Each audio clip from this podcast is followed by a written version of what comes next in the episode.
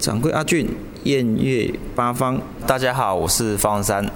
哎，大家好，我是黄俊朗阿朗。这两位朋友呢，就是写的一些东西都是很鬼马的，都是会玩一些花样的，而且自己喜欢的一些爱好都是形形色色。就除了写歌之外，你们喜欢电影啊，喜欢这个出书啊，比如说这个阿朗兄，就是之前第一本书叫这本书，第二本书就叫第二本书，第三本就叫第三本书，那第四本呢？第五本叫第四本书。哦，为什么？因为那个第四本原本就不在我的这本书系列。里面，所以我才故意写故事。对对对，开始的时候怎么会想到要写这样的一本书？因为其实我那个时候书是同时写了三四本，只是说第一本我先发这样子。那时候就有自己的计划在，哎，一直因因为甚至有些像第一本书的内容，可能比第三本书还完完成的也有，因为那些都是我大学时代完成的东西，所以就有做变化。就是我决定出书的那一刻，我就。已经想了好几年了，所以会比较有规划一点。哎，在大学里面读的是什么专业啊？也是文科的吗？是法律。大学差点被退学。对，因为那个我不爱念呐，啊，念得很不开心。因为我不像文山哦，文山热爱写词到专精研究，我不一样，我从以前就是只爱画画写书。所以对我来讲，画画写书是人生最重要的东西。因为你知道吗？当我大学毕业以后，那些书哦，四五年都没有一个人喜欢或要发。可是文山是帮我发书的人，对，因为现在很多的一些歌迷朋友就是看到你们成功嘛，但是其实成功之前还是有很多的一些故事，就是像你们那个时候，包括像周杰伦啊，就是大家还没有在成名之前，我相信这一段岁月就是还是蛮精彩啊，凑在一块儿然后互相聊天。呃，我觉得没有那么浪漫啊，因为大家没有那么浪漫，对我们的职业赋予一些浪漫的想象跟憧憬。那还没有成名之前，我觉得就是。呃，你会渴望说你的东西被注意到，你会寻求东西发表的一种成就感，被认同，哎，被认同。对，我觉得创，我觉得创作源自于发表欲。嗯我不认为说有一个人的创作动机是自己自己该自己开心，因为譬如说你你今天画了一图画，一定会渴望说别人来一起鉴赏或评价。你拍了一个摄影作品，你写了一本小说。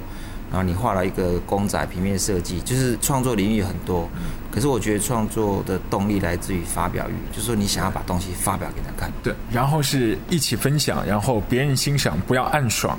对，没错。我我是觉得对我来讲有浪漫的时候，呃，我跟文山看法不一样，是因为啊，我我在认识文山跟杰恩的时候，他们已经很有名气了。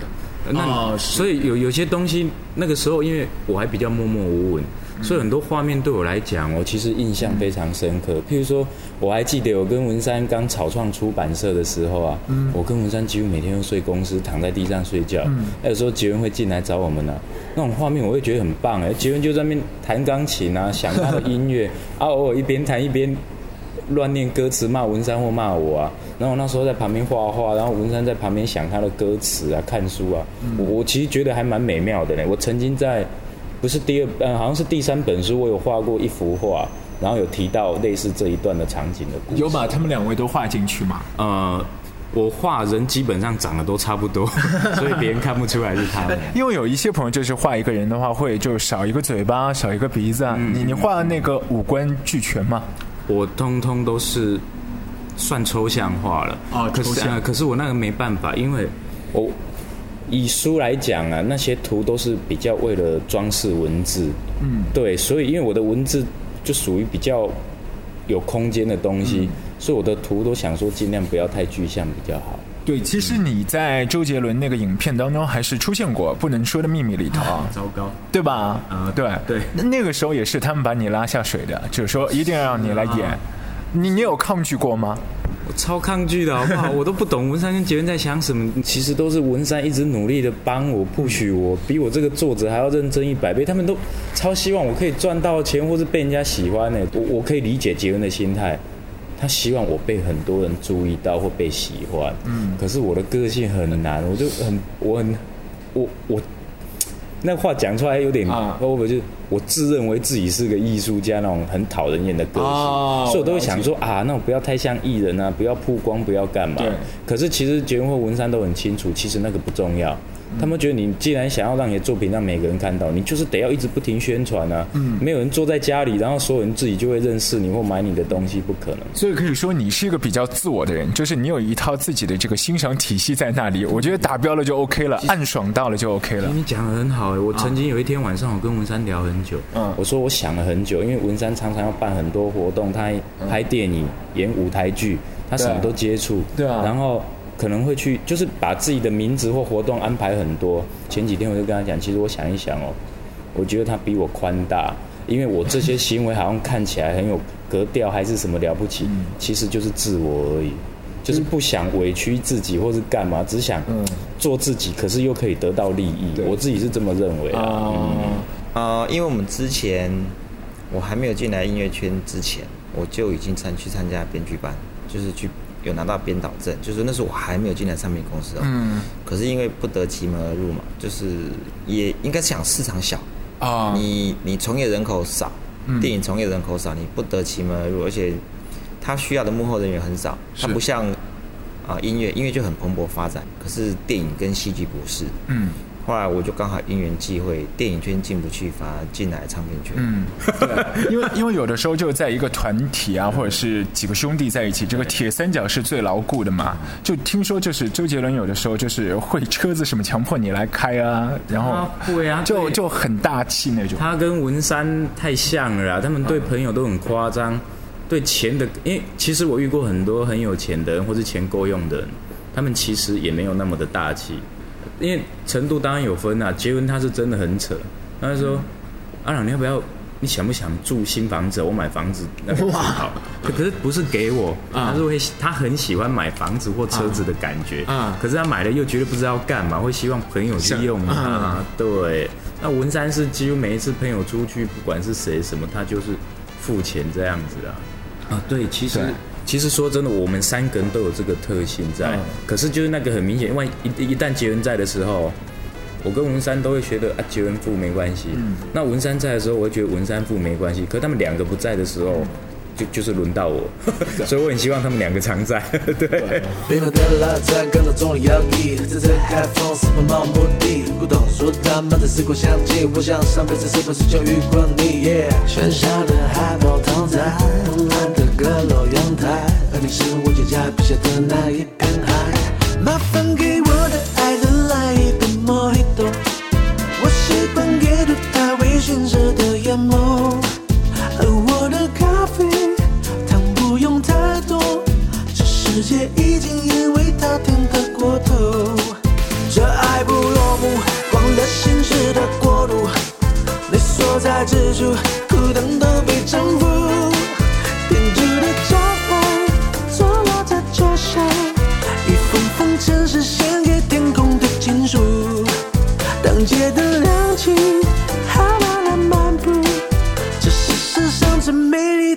双人舞。泡完一杯奶茶之后，还要请你一起来喝一杯 Mojito。他就是周董周杰伦。我们听到这首歌曲，这个周末也是席卷大家的耳膜。是的，周游哈瓦那之余呢，刚才我们也是听到他的两位好兄弟，嗯，对你来说都不陌生，文山还有。黄俊朗，黄俊朗就是躲在 Mojito 背后的男人。他的词的创作，那刚才聊天呢，就在上海发生的，在乌鲁木齐路上面的一间旧房子，原先是餐厅，后来变成画廊。而就像他们的职业生涯，文山一开始是编剧，后来变成词人，而黄俊朗呢，一开始是一心。钻在画堆里面想画漫画的，后来多才多艺的鬼才是被方文山、周杰伦一步一步的挖掘出来。这里就是我们的卧房撸歌，我是 AJ 掌柜阿俊，欢迎大家用泛播客的平台或者是全平台当中搜索“卧房撸歌”四个字来订阅我们。接着我们要请你喝一杯了，给你这一集的 Mini Mix Mojito Mix。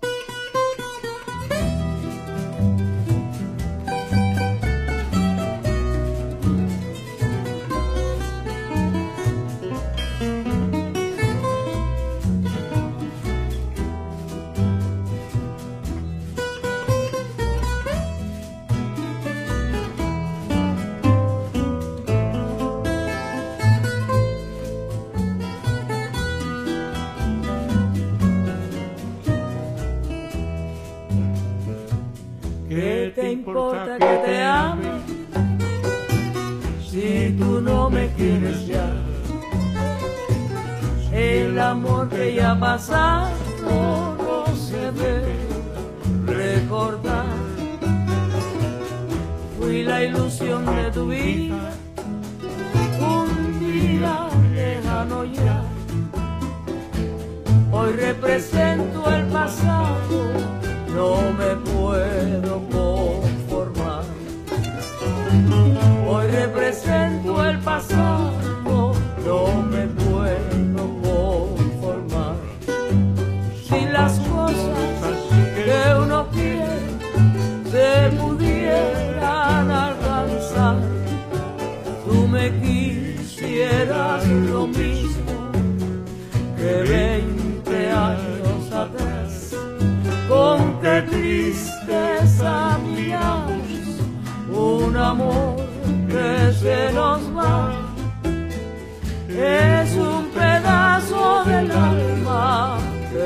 arranca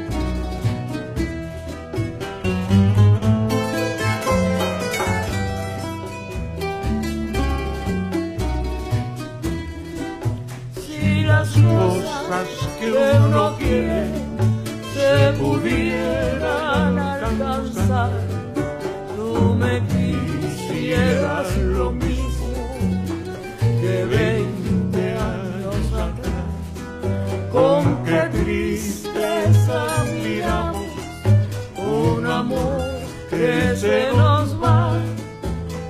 Es un pedazo del alma que se arranca sin piedad. Es un pedazo del alma que se arranca sin.